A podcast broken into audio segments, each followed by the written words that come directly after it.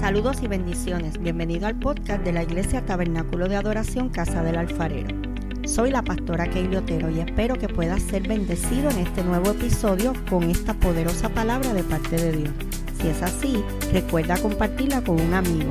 Dios te bendiga. En esta mañana vamos a hablar un poquito. Mira, hermano, no tengo así mucho bosquejo hoy. Hoy venimos más, ¿verdad? Más como que el Espíritu nos está dando toda esta semana. Eh, hablar un poco sobre lo que es el levantarse. Porque a veces nosotros conocemos, ¿verdad? Que cuando los niños caen o las personas se caen, ¿verdad? Se levantan y pero siempre en el proceso de las caídas siempre hay dolor, siempre hay tal vez alguna marca que queda, siempre a lo mejor hay alguna algo que nos lastima y nos dura un poquito más de tiempo. Todo eso va acompañado de lo que es una caída. Pero en esta mañana vamos a hablar más bien de las caídas a veces espirituales que tenemos y de las caídas que tiene el ser humano. En estos días escuchaba una persona hablando en la radio y decía que la crisis, siempre nosotros decimos que la crisis es algo malo, pero él explicaba que no, que la crisis no, necesaria, no necesariamente es mala, porque una crisis es simplemente un cambio. A veces, hermano, hasta usted mudarse de un pueblo para otro. Mire, esta gente vino de adjuntas, ¿verdad? Tuvieron que mudarse para Manatí. Eso fue una crisis, a lo mejor no negativa, pero fue una crisis porque tuvieron que dejar a su familia, dejar sus comodidades, dejar lo que ya conocían para venir a conocer un pueblo extraño, eh, con gente extraña, ¿verdad? Buscar una iglesia donde congregarse. Todas esas cosas producen crisis, pero no es este tipo de crisis que nos presenta el mundo de que estamos, ¿verdad? Que necesitamos salir corriendo a buscar un psicólogo ni nada de eso, sino que son crisis que son parte de nuestra vida y de nuestra formación como seres humanos. Y en el proceso de nuestra vida cristiana también hay momentos de crisis, hay momentos de caída, hay momentos de sufrimiento que nos van a llevar siempre a cumplir el propósito de Dios en nuestras vidas. Y yo meditaba en este salmo y leí esos versos, ese verso 7 que dice que Él levanta del polvo al pobre y al menesteroso alza del muladar. Y cuando yo pienso en esto, yo tengo que pensar, mi mente se remonta a un personaje que hay en la Biblia llamado José. Si nosotros vamos a hablar de crisis emocionales, de crisis existenciales, de crisis de familia, de crisis de identidad, hermano, tenemos que hablar de un joven llamado José. ¿Sabes una cosa? Desde el momento que José nació, José nació marcado, marcado por muchos momentos difíciles. Lo primero fue que el papá de José, se había enamorado de una mujer. Se enamoró de una mujer llamada Raquel. Y cuando fue a casarse con Raquel, el papá le dijo, está bien, cásate. Pero lo que él no sabía era que él no podía casarse con Raquel porque Raquel tenía una hermana mayor llamada Lea y el papá tenía en sus planes casar a Lea primero. Y cuando el padre de José llega ¿verdad? Se da cuenta que le vendieron China por botella. le dieron a Lea el lugar de Raquel. Así que desde ahí comienzan los conflictos familiares porque esa no era la mujer, ¿verdad? Que él amaba realmente. Pero nada, el papá le dice, pues mira, trabájame siete años más. Tuvo que trabajar siete años. Y le dieron a Lea, le dijo, trabájame siete años más y te doy a Raquel. Y se casa entonces con Raquel. Pero ¿sabe lo que pasa? Que Raquel era estéril. Entonces empieza a ver una historia maravillosa en la vida de Jacob, ¿verdad? Donde tiene hijos con Lea, tiene hijos con la, con, la, con la sirvienta, amén. Y tiene hijos con, con la sirvienta de Raquel también, hasta que un día Dios le da un hijo a Raquel. Y ese hijo era José.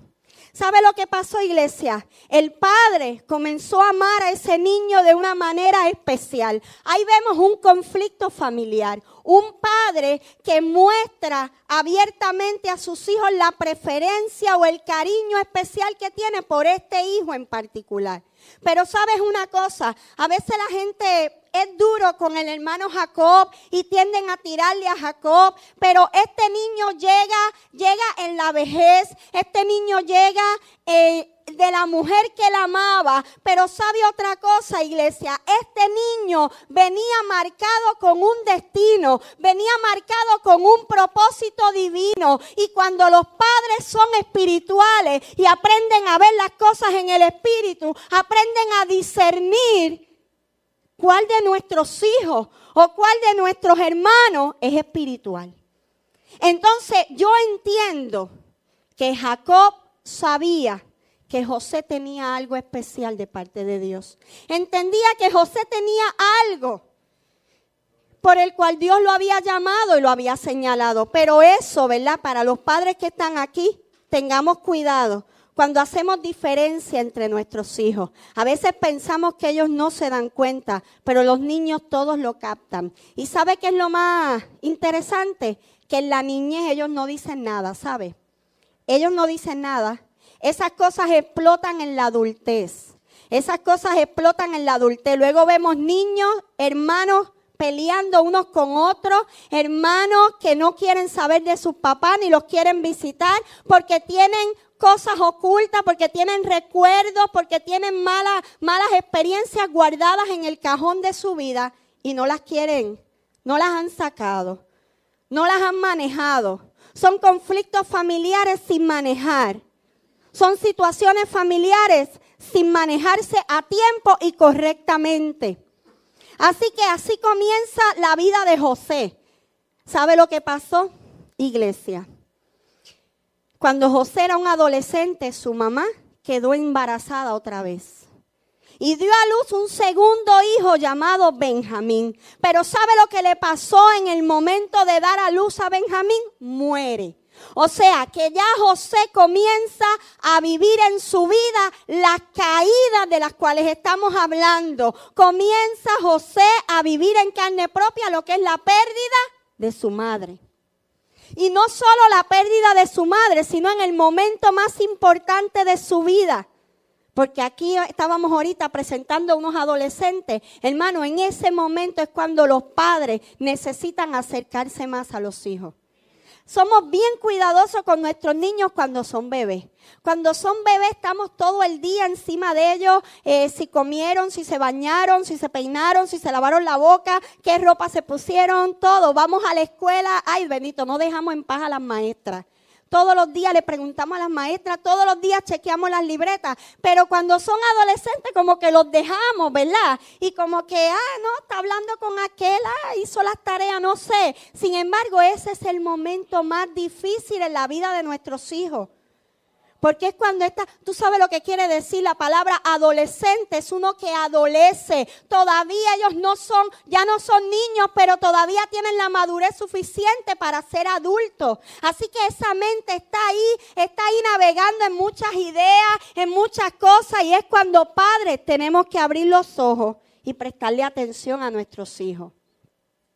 Y allí estaba José viviendo un momento muy difícil de su vida perdiendo a su mamá. Adelantamos la historia y llega el evento donde un día José comienza a soñar. Pero quiero decirte, ¿verdad? Que hay algo bien importante aquí, en lo que yo he estado hablando hasta ahora, que José sufrió unos conflictos familiares. Porque nosotros no estamos exentos de vivir situaciones familiares, situaciones emocionales, situaciones que van a marcar nuestra vida para siempre. Usted sabe una cosa, aquí lo han contado muchas veces y ya ustedes lo saben, pero cuando yo nací, nací con una condición que se llama labio leporino y en mi caso el paladar abierto. Y eso fue una experiencia bien dura en mi casa. Yo soy la quinta de cinco hijos, yo soy la menor. Amén. Y en el tiempo que yo nací no habían sonograma, no había nada de eso. Así que mis papás no se imaginaban jamás ni nunca que yo iba a nacer de esa manera. Pero cuando entonces van al hospital y el doctor llama a mi papá y le dice, don Ángel, tengo que decirle algo. Es una niña, pero nació con un problema. Venga para que la vea. Cuando mi papá me vio, se desesperó, se volvió, ¿verdad? Comenzó a llorar, comenzó a preguntarle al Señor, Señor, ¿qué es esto? Y el Señor le dijo, lo que yo hago tú no lo entiendes ahora. Y el Señor ha hecho maravillas en mi vida innumerable, iglesia. Los médicos le dijeron a mi papá, esa niña no va a hablar con claridad, porque ciertamente la gente que tiene labio leporino no se le entiende lo que habla. Hablan fañoso. Sin embargo, Dios me dio una voz donde yo puedo cantar, puedo hablar y todo el mundo me puede entender. Eso es parte de las maravillas que Dios hizo conmigo. Pero saben más aún, iglesia, cuando yo comienzo a crecer, comienzo a desarrollarme, usted sabe lo que pasó.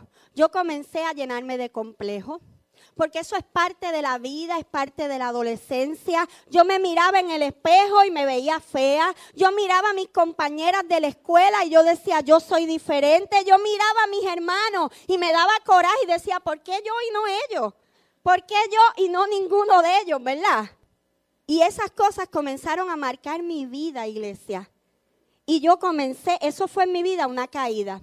Pero sabes una cosa, Dios tuvo que tratar conmigo y levantarme. Levantarme de la condición en la que yo estaba. Y ciertamente Dios lo hizo.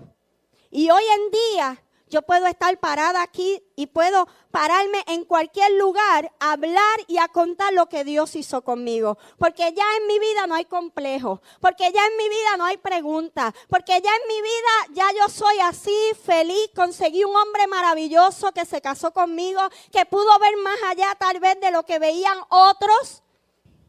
Pero son experiencias, iglesia, que pasamos como humanos y que marcan nuestra vida y que a veces nos tumban en el piso. Pero volviendo a José, José vivió ciertamente conflictos familiares, el odio de sus hermanos, la muerte de su madre. Pero con todo y eso que José estaba viviendo, Dios había puesto su mirada sobre él. Porque no importa cómo sea nuestra vida, no importa iglesia lo que nosotros estemos viviendo, cuando Dios pone su mirada sobre ti, Dios pone su mirada sobre ti. Cuando Dios te ve más allá de lo que la gente puede ver o, de lo que las situaciones puedan mostrar, Dios decide hacer algo contigo. Y vemos a un José que comienza a soñar. José tiene un sueño donde ve que hay un matojo, ¿verdad? Y hay once matojos que se, se inclinan y luego tiene otro sueño similar donde ve que está la luna, el sol y ve que hay once estrellas y que como que se inclinan hacia... Bueno, José le cuenta a sus hermanos el sueño. Y los hermanos se llenan de celo y dicen, pero ven acá, ¿y qué hace este soñando? ¿Y qué quiere decir ese sueño? Fíjate, los hermanos de José eran bien inteligentes.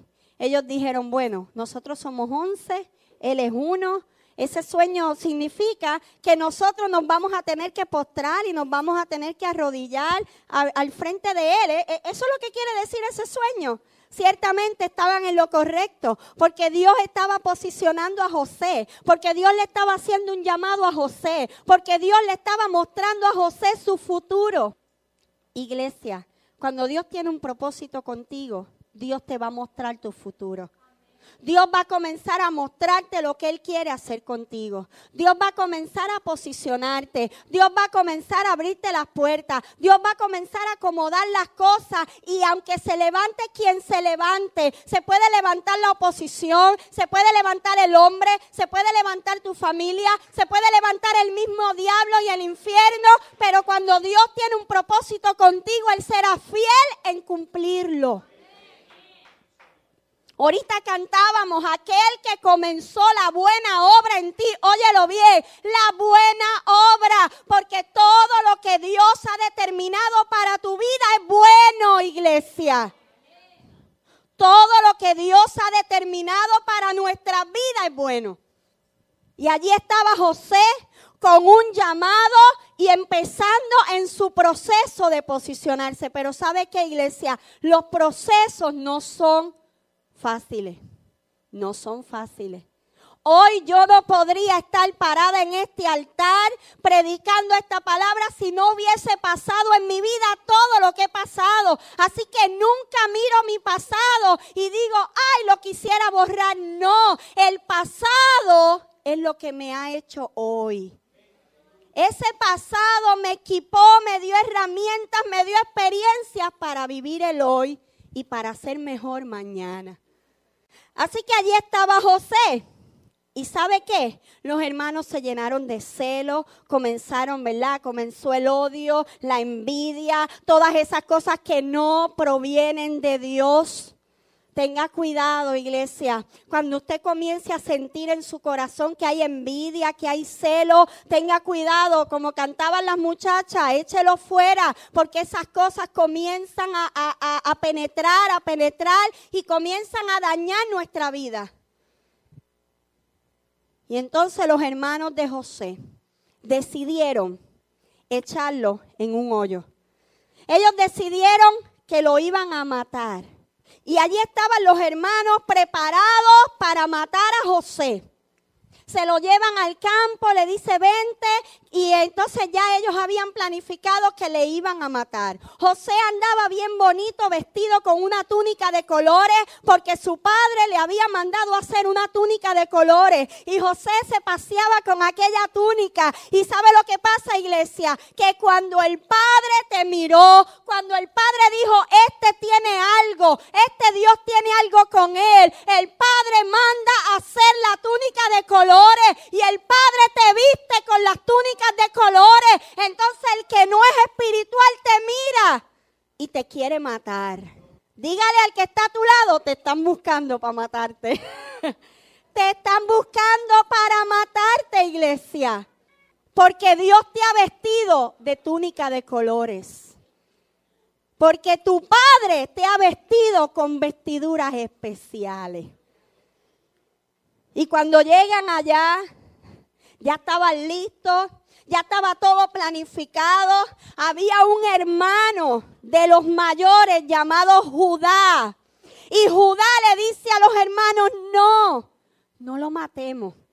No lo matemos, mejor vamos a echarlo en este hoyo y cuando pase por ahí una caravana lo vendemos como esclavo. Usted sabe lo que significa el nombre de Judá, iglesia. Judá significa alabanza. La alabanza le salvó la vida. La alabanza lo sacó del hoyo. Amén. Allí estaba y ciertamente lo echaron en el hoyo y allí lo dejaron. Tomaron su túnica, mataron un animal, la llenaron de sangre y se la llevaron al papá y le dijeron, mira, qué pena, este allá un animal lo mató. Y ya usted sabe el resto de la historia. José es vendido como esclavo. Y hermano, mire, hay experiencias tan difíciles en nuestra vida que a veces nosotros pensamos, Señor, pero tú me dijiste, tú me llamaste, tú declaraste una palabra sobre mí, tú pusiste sobre mí vestiduras sacerdotales, tú pusiste sobre mí un llamado fuerte, hay una palabra fuerte sobre mí, no entiendo por qué razón me está pasando todo lo que me está pasando. Quiero decirte en esta hora que es parte del proceso de Dios en tu vida. Quiero prepararte, iglesia, porque yo no puedo venir aquí a predicarte un evangelio color de rosa. Yo no puedo venir a predicarte un evangelio como la panadol, que vas a salir por ahí y la vida es color de rosa. No, en esta vida cristiana se sufre. Aquí se pasan situaciones difíciles. Pero Dios está con nosotros y es parte del proceso y parte de la formación. El entrenamiento de un soldado es duro, iglesia. El entrenamiento de un policía es duro, iglesia. Para un médico es duro estudiar medicina, pero qué satisfacción el día que se para allí frente a, los profesores y le dicen, tenga su título de doctor. Usted es un médico, ¿ah? Pero eso cuesta trabajo. Y en nuestra vida cristiana cuando Dios nos está capacitando y nos está llevando por un proceso donde al final vamos a obtener lo que Dios ha declarado para nuestras vidas. ¿Sabe lo que pasó con José, iglesia? Cayó en el hoyo, allí lo compraron y lo llevaron como esclavo y llegó a la casa de Potifar como esclavo. Y el Salmo 113 me dice que levanta del polvo al pobre y al menesteroso alza del muladar. Salió del polvo, salió del hoyo, salió del muladar y llegó a la casa de Potifar a ser esclavo. Mira el título que le dieron. No te equivoques, iglesia. Si el título que te han dado hoy es el de esclavo, no te preocupes porque el que te ha dado Dios es el de príncipe. Dios lo había ya declarado príncipe rey, gobernador. Pero la vida lo estaba nombrando, ahora lo estaba nombrando esclavo. ¿Sabe lo que pasó? Llegó José a casa de Potifar a ser esclavo. Y un día está Potifar mirando por allí a todos aquellos muchachos. Había muchos esclavos, Melvin, muchos de todos los colores, de todos los tamaños, de todas las nacionalidades, porque los compraban así de, de todas partes. Y dice la Biblia que cuando Potifar pasó sus ojos y miró, puso sus ojos en José y dijo, espérate, este muchacho tiene algo diferente. Iglesia, ¿sabes qué? Ya no tenía la túnica de colores, estaba tal vez desnudo de la cintura para para arriba, eh, a lo mejor estaba todo pelú, todo atado, todo sucio porque era un esclavo, ya no estaba tan lindo como estaba en la casa de su padre. Pero yo te voy a decir una cosa, cuando Dios te pone vestidura, cuando Dios te viste, no importa, no importa lo que pase en tu vida, la gente va a notar que en ti hay algo especial. La gente vas a sobresalir, iglesia vas a sobresalir entre los demás. Y Potifar lo manda a buscar, le dice, este muchacho tiene algo especial, tráiganmelo acá. Y cuando comienza a hablar con él, se da cuenta que José era un muchacho elocuente se da cuenta que José sabía de letras, se da cuenta que José era inteligente, se da cuenta que José era bien educado y dice, este no puede ser un esclavo como los demás, yo no puedo mandar a este muchacho allá a coger sol, tú vas a estar en mi casa. Iglesia, ahí viene la primera posición de José en el reino, la primera. Del hoyo llegó a la casa de Potifar a ser ayudante allí. Y comienza a trabajar José al lado de Potifar y comienza, ¿verdad? A, cumplirse los propósitos que Dios tenía con él. Un día, como José te dije que era un hombre guapo, inteligente, de letra, a la esposa de Potifar se le ocurre entonces ir a buscar a José porque te voy a decir una cosa, cuando Dios te ha señalado con un propósito, el enemigo va a querer venir a tu vida. Y el enemigo sabe que la única forma de destruir a un creyente es a través del pecado. Iglesia, el pecado, ¿usted sabe lo que hace el pecado? El pecado atrasa el propósito de Dios en nuestras vidas. Hay gente, yo comparo el propósito de Dios con un camino. Hay un camino trazado, hay una ruta trazada que se llama propósito de Dios en tu vida y Dios te dice camina y tú comienzas a caminar. Pero en este punto hiciste algo indebido, hiciste algo en contra de la voluntad de Dios, pecaste. ¿Sabe lo que hace? Tú retrocedes. No te sales del propósito porque cuando Dios ha determinado algo para ti, está. Pero mira, el pueblo de Israel, Dios le dijo, van a heredar la tierra.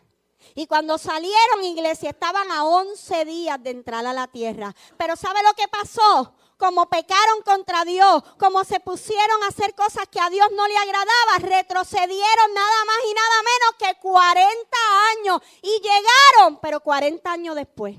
Y llegaron, pero tuvieron que aprender. Y llegaron, pero muchos tuvieron que morir en el proceso.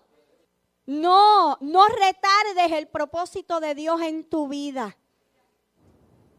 Y una de las cosas que te va a hacer retroceder es el pecado. El pecado nos retrocede. Y allí llegó el enemigo a tentar a José con un pecado. Hay que tener cuidado porque el enemigo nunca nos va a tentar con nada que no nos llame la atención. Así que José, imagínese, ese muchacho estaba solo en aquel lugar. Era un muchacho guapo, era un muchacho, no sé, yo creo que no tenía novia. Ah, ¿verdad? No tenía novia José. Y entonces imagínese usted que el diablo le pone una novia ahí bien linda. Una novia bien linda. Que yo me imagino que si era la esposa de Potifar, hacía como Cleopatra, que se bañaba con leche de cabra. Yo me imagino esa piel, ayudí, ese pelo, mire, ni queratina que valga. Esa mujer tenía que ser hermosa. Y no solo hermosa, era la posición. Usted sabe la tentación que era, iglesia, decir, wow, nada más y nada menos que la esposa de Potifar, la más que manda aquí, puso sus ojos sobre mí. Tenga cuidado, porque a veces las cosas parecen buenas a veces las cosas parecen buenas porque el enemigo te las va a pintar buenas, pero abre tus ojos porque el enemigo lo que está tratando de hacer es desviarte del propósito de Dios. Y llega aquella mujer y mire abiertamente ahí, esa mujer yo creo que esa, esa el diablo la sacó del siglo XXI y la metió en aquel tiempo porque ella llegó y le dijo, mira nene, tú me gusta y echa para acá y le echó mano y le quitó la ropa. Y allí estaba José pero ¿sabe lo que pasó? José dijo, no, en mi vida hay un propósito. Y yo no voy, yo no voy a dejar que este propósito de Dios no se cumpla en mi vida. Y sabes qué, ya José tenía un familiar, un antepasado que había vendido su, bendición, que había vendido su primogenitura por un plato de lenteja. Él tuvo uno en, en su genealogía para atrás, había que dijo un día, nada más tengo hambre, y el otro le dijo, pues dale, yo te vendo, eh, dame tu bendición, dame tu primogenitura, yo te doy un plato de comida, y vendió la bendición por un plato de lenteja. Pero José dijo, no, yo no voy a vender mi bendición por un momento. No voy a vender mi bendición por esta mujer. Y la rechazó. Usted sabe lo que pasó. La mujer gritó, hizo un show, dijo que él la había tocado, que sé y lo metieron preso. Iglesia, caídas en nuestra vida. Momentos en nuestra vida en que nos caemos. Que aunque seamos ministros, aunque estemos señalados, aunque estemos destinados, aunque estemos, hermanos, nos caemos. Y usted sabe lo que pasa, iglesia. Cuando la gente no conoce estos principios, vemos a veces gente con grandes llamados de parte de Dios. Pero todo el tiempo le dijeron, dale que tú puedes, sí, tú eres esto, dale que tú tienes un llamado, que esto, que Dios te posicionó, que ah, estás en victoria y todo es chihichija. Y cuando viene el momento de la caída, hermano, no se pueden levantar. Entonces dejan todo porque no estaban preparados para la caída. ¿Sabes una cosa? Si te montas en una bicicleta, sabes que es probable que tengas caída. Yo, yo sé que el Señor en esta mañana está hablando algunas vidas, algunas vidas que están ya tan y tan cansadas de tantas situaciones que dicen, mira, yo no voy más. Pero quiero decirte, quiero decirte que cuando a veces nosotros pensamos así, es cuando más cerca estamos. Usted sabe, usted sabe, iglesia, a veces la gente se retira cuando está a punto de alcanzar la victoria. Usted sabe eso, iglesia. Cuando un atleta se rinde, ¿usted sabe dónde lo hace, Joey? Llegando a la meta. Póngase a ver las carreras. En el atletismo, un atleta se quita llegando a la meta. No te quites, iglesia. No te quites porque estás llegando a la meta. Gloria a Dios. Y allí estaba José. Y del hoyo pasa a la casa de Potifar. Pero como tenía llamado y estaba posicionado, Potifar tuvo que ver y reconocer que él era un hombre distinto. Y entonces le da una posición de privilegio. Por eso te digo que el primero que notó que José tenía algo de Dios fue papá y por eso le dio una posición especial en su casa. Luego llega a la casa de Potifar y Potifar ve que José tiene algo especial y le da una posición privilegiada en su casa. Y de allí llega a la cárcel. Y allí estaba José en la cárcel. ¿Sabe lo que pasó en la cárcel? Tenía unos compañeros que comenzaron a tener sueños y empezaron a soñar y José empezó a hablarle, ¿verdad? Y a interpretarle los sueños y los sueños comenzaron a cumplirse. Y uno de esos presos, José le dijo, tu sueño significa esto, a ti te van a matar y a ti te van a dejar libre. Y exactamente a los dos o tres días a uno lo mataron y al otro lo dejaron salir. Y José se quedó en la cárcel. Pero un día Faraón comenzó a soñar. Faraón comenzó a tener sueños.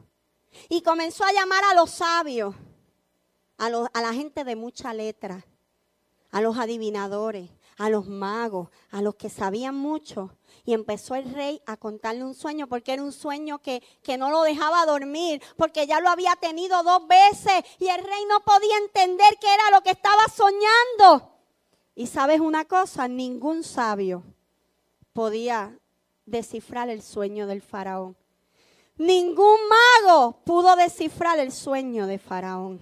Pero aquel que había salido de la cárcel le dijo, oiga faraón, en la cárcel hay uno que yo tuve un sueño y él lo interpretó y se dio. Es un muchacho que se llama José. Mira iglesia, no importa no importa dónde el enemigo trate de arrinconarnos. No importa dónde el enemigo trate de meternos. El que tiene destino en Dios, mire, va a ser encontrado donde esté aún en la cárcel. Hermano, en la antigüedad las cárceles no son como ahora. Ahora usted va a la cárcel y tiene visita y tiene espacio y tiene una ropa bien bonita de, de colores, algunos anaranjados, otros azules. Le dan deporte, baloncesto, voleibol, buenas comidas. Pero antes no, hermano. Antes usted iba a la cárcel y nadie se acordaba de usted.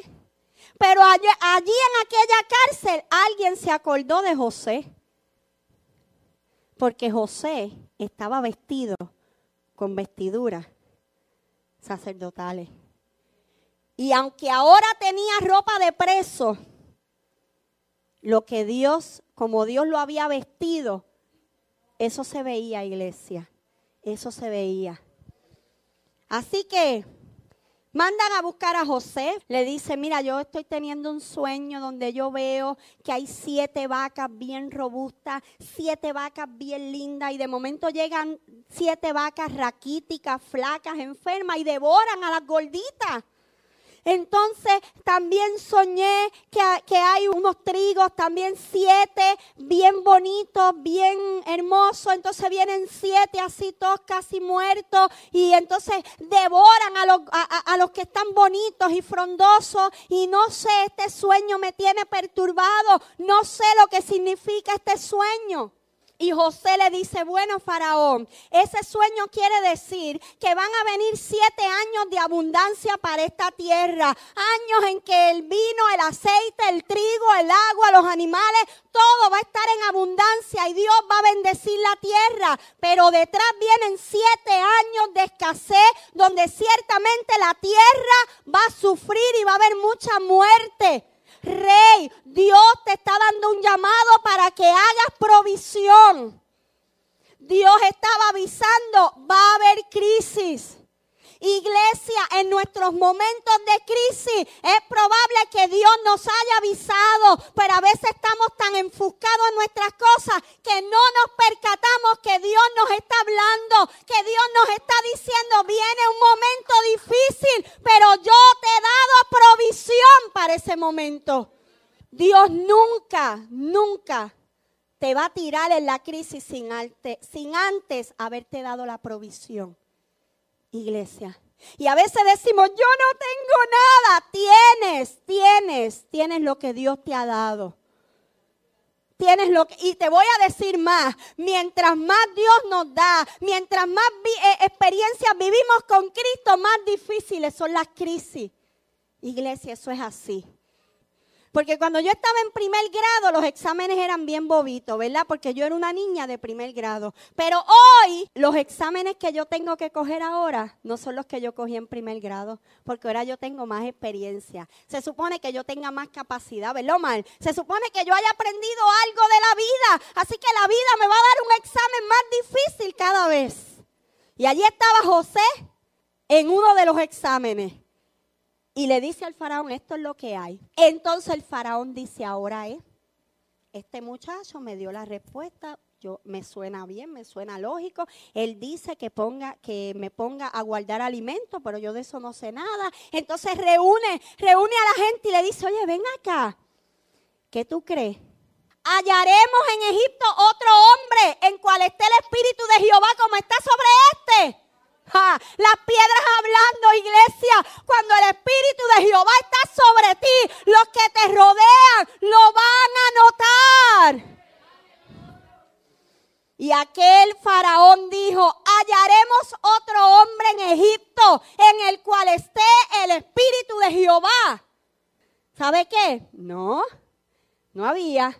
Ah, pues tú vas a ser el encargado y lo saca de la cárcel y lo mete, hermano, en una posición de privilegio, encargado de guardar la reserva para los siete años de escasez. Usted sabe el resto de la historia. De ahí todo salió bien, terminó José siendo príncipe de Egipto, rey de Egipto, casado con una tremenda mujer, con dos hijos que yo quiero, yo quiero que tú vayas conmigo, o, bueno, el pastor lo busca ahí. Génesis 41. Te quiero leer esto, iglesia, porque es que esto, esto está tremendo. Génesis 41, el verso 51 y el 52. Mire esto. Y llamó José el nombre del primogénito Manasés, porque dijo, Dios me hizo olvidar todo mi trabajo y toda la casa de mi padre. Iglesia, eh, nos vamos a caer. Iglesia, van a venir momentos difíciles, pero no podemos vivir recordando, no podemos vivir en amargura, no podemos vivir recordando lo que me pasó, lo que me hicieron, lo que dijeron, cómo me hirieron, cómo me dieron, cómo me caí. Olvídate de eso. Porque dice la Biblia en el libro de Eclesiastés, lo que pasó, ya pasó, lo que fue, ya fue. Lo que ha de ser, lo sabe el Señor, pero Dios restaura lo que pasó. Y tenemos que abrir un espacio, iglesia, para la restauración. Porque nos gusta predicarle a otros restauración, a otros, a ti, a ti, a ti, a ti. Pero a mí necesita restaurarme el Señor. Necesitamos olvidar hay un himno hermoso que dice, Dios me hizo olvidar las cosas que me hicieron. Dios me hizo olvidar y hoy soy un hombre nuevo. Él me dio su amor y aquí hoy lo demuestro porque me hizo olvidar y amar que Dios tan bueno Realmente Dios nos hace olvidar el pasado. Y él le llamó a su primer hijo Manasés, porque Dios me hizo olvidar todo mi trabajo. Le costó trabajo llegar a donde estaba iglesia. Luego dice, y llamó el nombre del segundo Efraín, porque dijo, Dios me hizo fructificar en la tierra de mi aflicción. Hermanos, ¿cuántos aquí han dado a luz a Efraín? ¿Cuántos tienen un Efraín en su vida? ¿A cuántos Dios le ha hecho fructificar en la tierra de su aflicción? Dale un aplauso al Señor.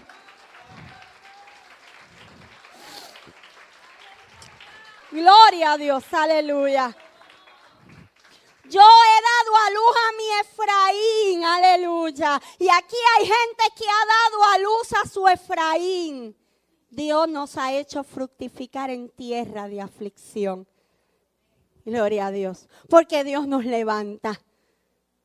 Y José terminó, mira hermano, mire si Dios lo restauró de tal manera que cuando Ciertamente vino el tiempo de escasez, empezó el hambre en todo aquel lugar. Un día llegaron nada más y nada menos que a Egipto a buscar alimento los hermanos de José. Y usted sabe la historia. La historia terminó que José dijo, ahora sí es verdad. Dios me ha dado esta posición, aquí yo soy el que mando. Y estos charlatanes me las van a pagar ahora toditas. Porque yo tengo una libreta así de grande donde yo he apuntado todo lo que estos desgraciados me han hecho. Y ahora es que me lo van a pagar. Échalos para acá. Échalos para acá que yo los voy a castigar bien duro.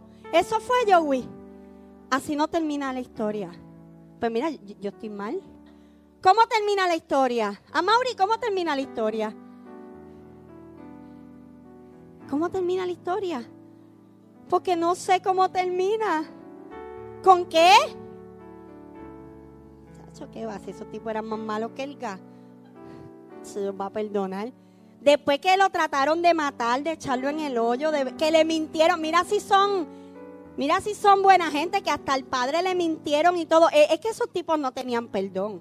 El pobre viejo estuvo años llorando porque el hijo estaba muerto y ellos, mira, ellos el corazón no se les inmutaba.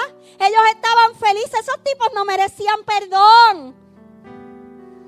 La historia termina en perdón. Hermano, porque si no podemos perdonar a los que en el camino nos han lastimado. Porque dice la Biblia que ellos no se levantan contra ti. Los que te hacen la guerra no es contra ti, los que se levantan en tu contra no se levantan contra ti. Se levantan contra el ungido de Jehová. Se levantan con aquel que Dios le puso vestiduras de colores. No es contra nosotros, iglesia. No es contra ti, mujer, que se levanta tu esposo. No es contra ti, mujer. Y entonces terminó José perdonando, perdonando. Y entendiendo, mira lo que dice don Raymond, entendiendo porque era propósito de Dios. A veces nosotros no entendemos. Por eso, iglesia, hay que pedirle, Señor, enséñame a entender tus propósitos. Porque tus caminos no son mis caminos y tus pensamientos no son mis pensamientos. Así que yo no quiero ofenderte, Dios, enséñame a entender tus propósitos. Y el Salmo 113 hablaba, ¿verdad? Levanta del polvo al pobre, al menesteroso alza del muladar para hacerlo sentar con los príncipes, con los príncipes de su pueblo. José terminó siendo un príncipe. Y luego dice, él hace habitar en familia a la estéril que se goza en ser madre de hijos. Iglesia, y estamos hablando aquí de momentos difíciles, momentos de crisis, momentos en que nos caemos emocionalmente, cuando nuestros hermanos nos señalan, cuando nuestra familia nos odia, cuando somos vendidos, cuando somos tirados en el hoyo, cuando somos abandonados, cuando somos tentados. Todas estas situaciones nos marcan y nos, nos hacen caer. Pero el Señor nos levanta el Señor nos levanta. Y habla aquí también de una estéril. Y eso me hace pensar a mí, y ya estoy terminando, pero quiero hablarte también de una mujer llamada Ana. ¿Tú sabes cuál era el problema de Ana? Que Ana no podía tener hijos. Ana no podía tener hijos y tenía un esposo llamado Elcana, pero Elcana tenía otra mujer llamada Penina y Penina sí había tenido hijos. Y dice la Biblia que Penina andaba su vida humillando a Ana, restregándole en la cara su esterilidad. ¿Sabes qué, iglesia? El enemigo va a querer restregarte en la cara tus debilidades. Pero cuando el enemigo venga a decirte tus debilidades, cuéntale tu fortaleza. Cuéntale quién te llamó. Y allí estaba el enemigo a través de Penina humillando a Ana día y noche diciéndole, la seca, pasa seca, no tienes hijo, mala mujer, porque en la antigüedad la mujer, su función principal era parir hijos. Así que la mujer que no paría hijos era vergüenza. era rechazada. Y aquella mujer sufría. Porque no te creas, iglesia. mira, la Biblia no registra el sufrimiento de José. Pero ciertamente José vivió una vida de sufrimiento. Ese pobre hombre estuvo, mira, dice la Biblia que llegó a ser príncipe a los 30 años. Pero yo te dije que en su adolescencia, como a los 12 o los 13, perdió a su mamá. Ese hombre estuvo años sufriendo. Pero cuando Dios restaura, restaura todos esos años, todo ese pasado. Y Ana lloraba. Y Ana lloraba.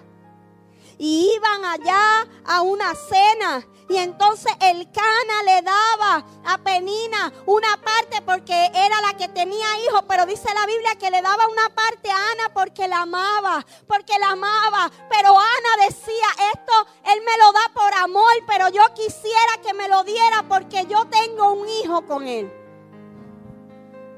Pero tú sabes una cosa, iglesia, Dios conoce nuestro sufrimiento.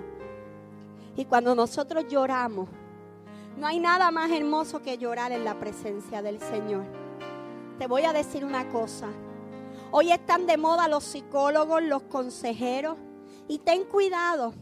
Cuando tú tengas una situación, no se lo cuentes a todo el mundo en la iglesia. No. Dice la Biblia que Ana guardaba aquellas cosas en su corazón. Ten cuidado a quien le cuentas tus problemas.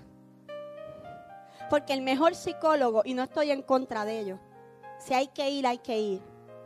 Pero el mejor psicólogo, el mejor psiquiatra, el mejor consejero se llama el Espíritu Santo de Dios. La mejor palabra que te pueden dar está aquí escrita. Y Ana dice la Biblia que fue al mejor lugar donde podía ir, a la mejor clínica del alma y se tiró en el altar. Y yo me imagino aquella oración de aquella mujer. Señor, mira esta mujer. Dios mío, ¿qué tú vas a hacer conmigo? Si se han levantado en mi contra, Señor. Yo me imagino a Ana diciendo, Señor, hazme justicia. Yo me imagino a Ana diciendo, Señor, tú eres mi justicia. Diciendo, Señor, esta mujer me ha herido. Esta mujer ha herido mi corazón, Señor, por favor. Dame un hijo. Dame un hijo. ¿Y sabe lo que pasó, iglesia? Ana tuvo su hijo. Ana tuvo ese hijo pedido al Señor llamado Samuel. Porque Dios contesta nuestras oraciones. Porque Dios ve nuestra aflicción. Y sabes una cosa, Dios no te deja para siempre en el piso. Dios no te deja para siempre humillado. Dios no te deja para siempre caído. Por eso es que si alguno ha caído, el Señor le levanta. Dice la Biblia, si siete veces cayera el justo, Jehová lo levantará. Y hay gente que el enemigo los tiene en el piso. Que el enemigo los ha derribado, los ha tumbado y le tiene el pie encima. Usted ha visto la lucha libre. Cuando caen en la lona y viene el otro y le pone el pie encima eso es como que no, no te vas a levantar. Pero hoy, hoy, el enemigo te quita el pie de encima. Y hoy tú te levantas para la gloria del Señor. Porque hoy Dios te da tu Efraín. Porque hoy Dios te ayuda a perdonar. Porque hoy Dios restaura tu pasado. Porque hoy Dios te dice, ya yo olvidé tu pasado. No lo recuerdes. En estos días me decía Raymond, mi esposo, un pastor, un pastor chino, tenía un problema, hermano, y era que oraba y oraba, pero él tenía un pecado en su pasado. Y eso lo estaba atormentando. Y un día llamó a una hermanita de oración y le dijo, hermana, yo necesito que usted ore porque yo tengo algo en mi pasado y yo quiero que Dios se lo revele a usted. Porque yo necesito que Dios me perdone. Así que ore para que Dios te hable. Y la mujer se fue a orar. Comenzó a orar. Como a la semana va corriendo donde el pastor y le dice, pastor, Dios me habló. Y le dijo, ¿y qué te dijo? No me dijo nada, porque me dijo que se le había olvidado.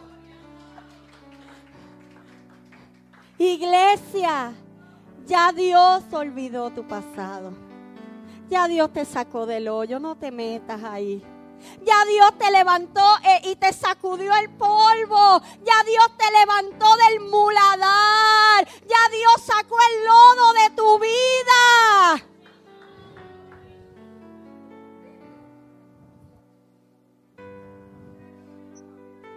Ya Dios vio tus lágrimas en el altar. Y tu Samuel, iglesia, tu Samuel viene de camino. Tu Samuel viene de camino. Y no uno, vienen siete hijos más. Aleluya. Hijos de la promesa. Ponte de pie y adora al Señor en esta hora. Gloria a Dios, aleluya. Gracias Señor. Gracias mi Dios porque este es un tiempo de restauración Dios. Un tiempo donde tú has hablado a nuestras vidas Señor una palabra de sanidad. Una palabra de restauración. Gracias Señor porque hoy aquí hay gente Señor que ha dado a luz su Efraín. Hay gente aquí hoy que ha dado a luz su Samuel, Padre amado. Aquello por lo cual han estado orando. Aquello por lo cual han estado llorando. Aquello por lo cual han sido vituperados, señalados, marginados. Hoy en su vientre comienza a concebirse un Samuel. Una respuesta de parte tuya. Señor, una bendición de parte tuya un Samuel, Señor, que va a contestar nuestras peticiones. Gracias, Señor, porque tú escuchas nuestra oración. Gracias, Señor, porque tú restauras. Gracias, Señor, porque tú nos levantas del polvo. Gracias, Señor, porque a la estéril tú la haces habitar en familia. Gracias, Señor. El altar está abierto. Pero este es un llamado especial. Es un llamado para restauración. Yo sé que el Espíritu Santo se ha estado moviendo y es probable que haya tocado tu vida. Si ya el Espíritu trató contigo, no es necesario que pases al altar. Porque el Dios que está en el altar está ahí al lado tuyo hace rato, desde que empezó el culto. Pero si alguien necesita hoy traer, traer esa herida y dejarla en el altar Bendiciones. Si este episodio ha sido de bendición para ti, compártelo para que otros puedan ser edificados. Te invito a que nos busquen en Facebook como Tabernáculo de Adoración Casa del Alfarero y te suscribas a nuestros podcasts en las diferentes plataformas. Y así no te perderás ninguno de nuestros episodios. Dios te bendiga.